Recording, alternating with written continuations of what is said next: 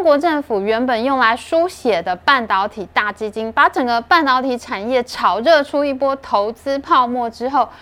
反而在产业最需要它的时候断血了，在最后泡沫破裂的时候却不出来收拾。喜欢我们影片，请记得按赞、订阅和分享给你的朋友一起看哦。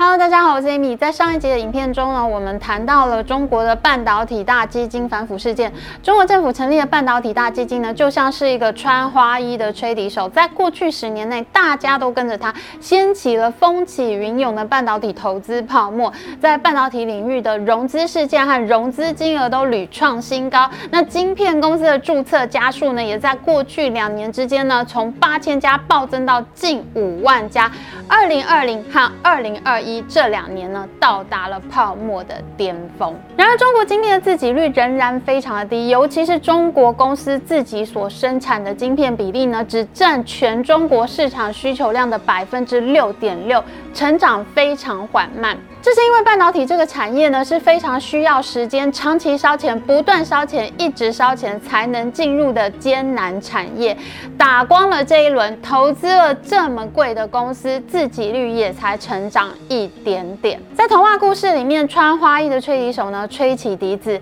镇上的老鼠通通跑了出来，跟在吹笛手的后面走。最后呢，他们都掉进河里淹死了。那这一波中国半导体大基金所掀起的投资泡沫。会如何收场呢？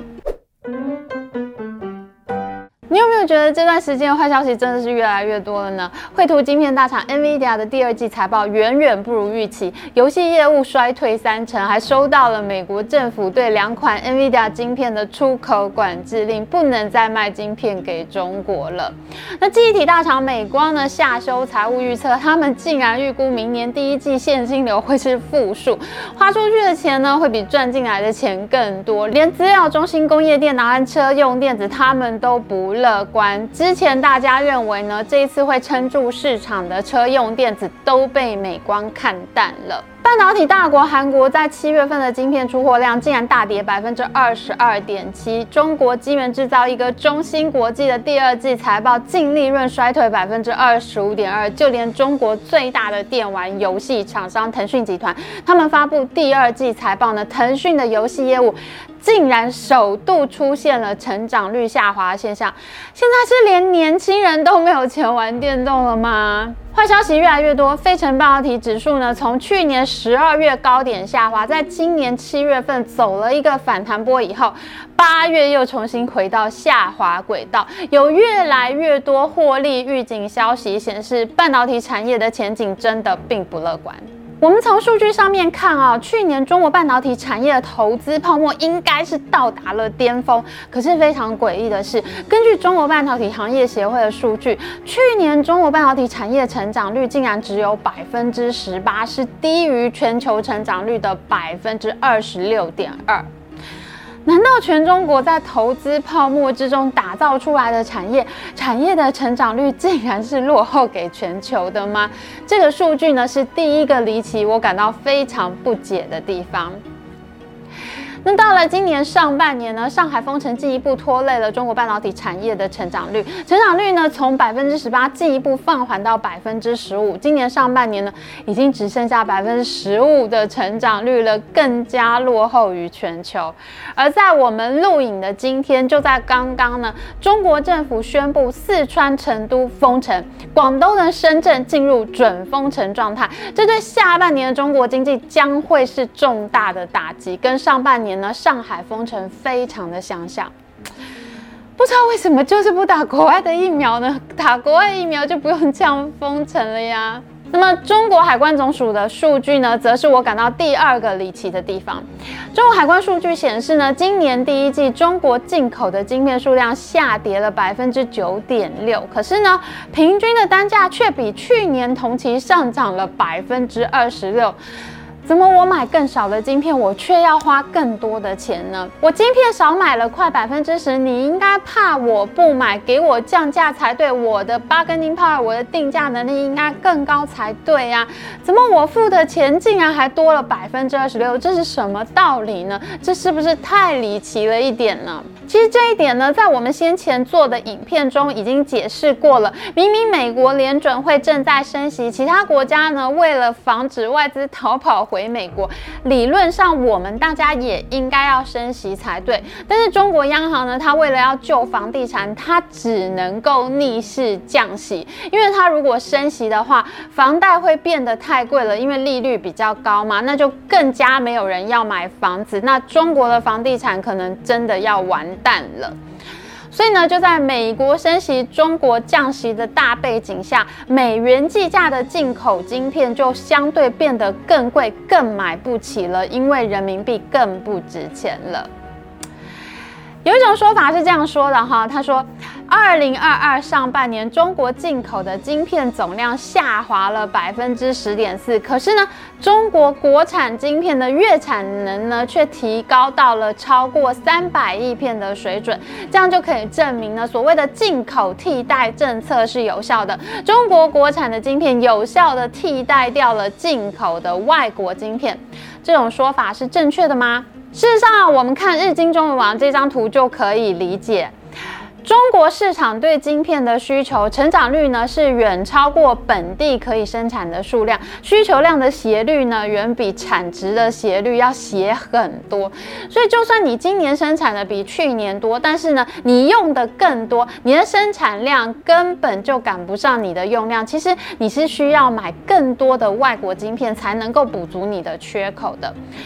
偏偏现在美元计价的晶片实在太贵了，真的买不起。所以呢，真的不是中国国产晶片进口替代掉了外国晶片，真实的原因呢，是因为真的买不起了，进口数量才会下滑。而中国国产晶片还能不能够持续成长、保持斜率呢？这一点我觉得大家可能会需要担心了，因为今年上半年呢，中国进口的半导体设备，无论是在数量还是在金额上面呢，都出现。了下滑，设备进口量下滑了百分之四点二，而进口金额呢就下滑了百分之十点五。为什么进口金额下滑的比进口数量更多呢？大家现在应该已经明白了，因因为美元价格太贵了，所以我少买了一点晶片，省下来的钱却变得更多。我们在看半导体市场的时候，上游设备商的出货量呢，向来就被视为是一个很重要的前导指标。因为如果你买了很多设备的话，这样就表示你对你未来的需求很乐观。你觉得你自己要做很多晶片，你才会要买这么多设备嘛？可是，如果设备商的出货出现下滑的情况呢？那就表示现在这个晶片公司恐怕不需要做这么多晶片，市场就没那么好了。所以呢，上半年中国进口半导体设备的数量下滑、金额下滑呢，其实是很大的一个警讯。如果我们光看六月份的数据呢，那就会感到更恐怖了。六月份单月的半导体设备进口量下滑了百分之十九点三，而进口金额下滑了百分之二。十九点二，哇，掉了二到三成呢。所以中国半导体产业后续的情况呢，可以说真的是很不乐观。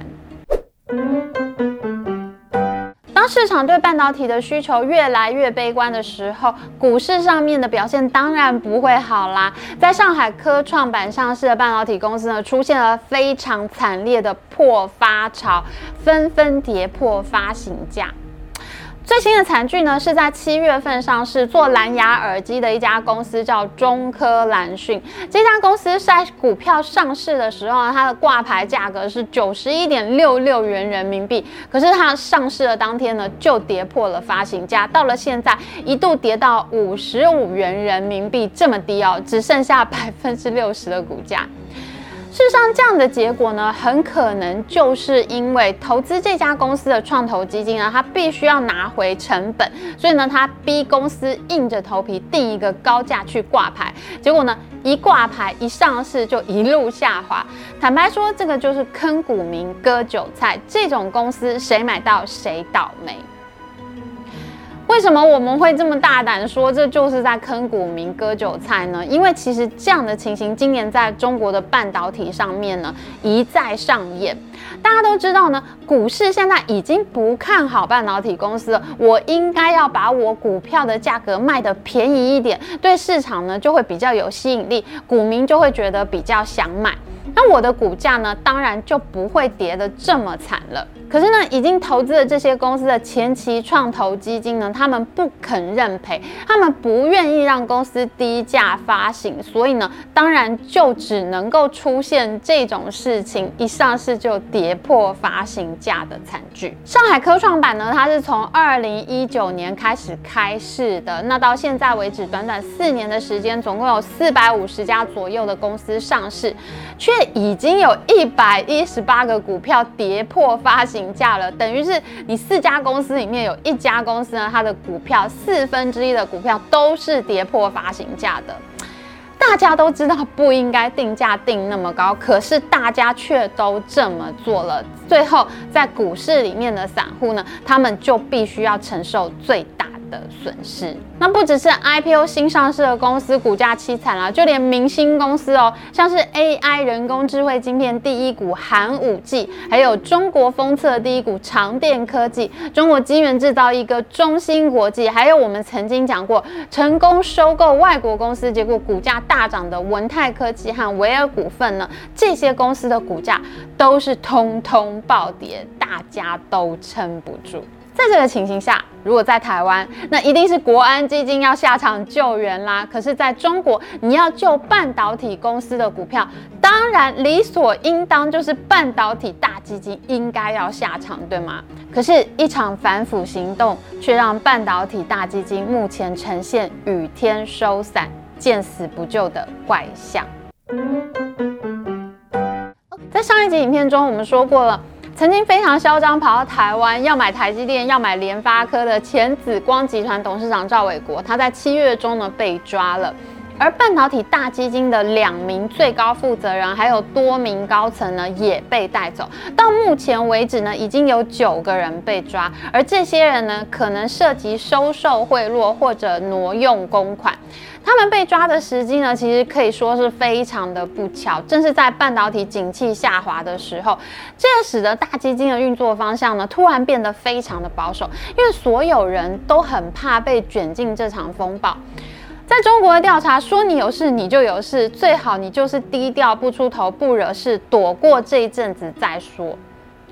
所以呢，反腐事件就导致了目前中国半导体大基金可以说是进入了一种停止状态。它最后一笔创投融资记录呢，是在今年的三月三十号之后，大基金就不再投资创业公司，他们只持股已经上市的那些公司啊，或者加码过去第一期大基金已经投资过的公司，或是只在企业 IPO 的时候呢，趁着挂牌的时候买进新股。大基金的投资经理呢，现在尽量不碰资源最少、最需要钱的新创公司，因为这些公司呢是最有可能因为需要拿钱而发生各种弊端的公司。譬如说哈，他们这些公司就很有可能跟投资经理说：“我让你擦干股，你可不可以敲定让这个大基金投资我的公司？”像这类事情是时常发生的。所以呢，目前投资经理都是觉得新创公司是不碰为妙。然而，大基金这一种转趋保守的投资风格呢，会让真正需要钱的公司拿不到融资，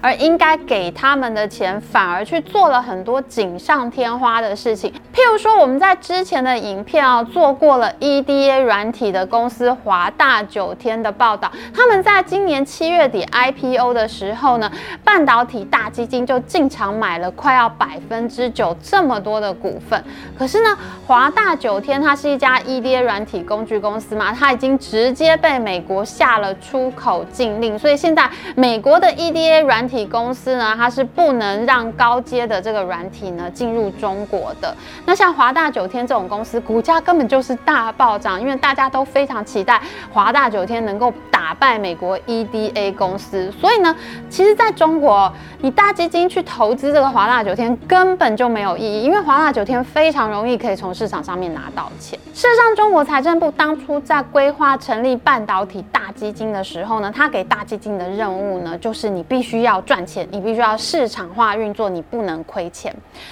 其实这个利益是好的，因为如果你没有压力的话，你被投资的公司很容易就烂尾。那这么规定的出发点其实并没有错，因为有这样的要求之后呢，半导体大基金它从二零一四年投资到二零一九年第一期哈，投资完五年之后呢，它就开始非常急着要回收，因为他们会希望呢自己所投资的公司都能够赶快上市，这样他们好卖股票赚钱回来。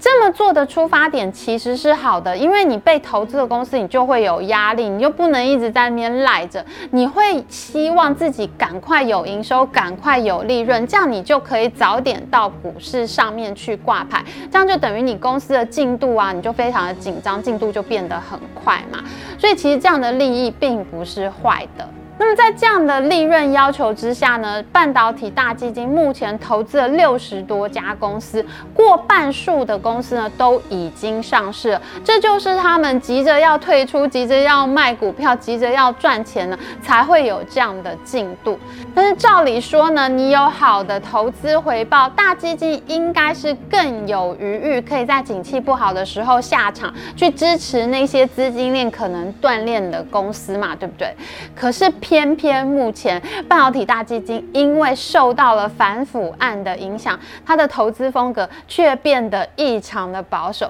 这也就难怪市场上有很多人都批评半导体大基金呢，是割了好大一批股市韭菜之后呢，就放手走人不管了。在这样的背景下呢，中国政府原本用来书写的半导体大基金，把整个半导体产业炒热出一波投资泡沫之后。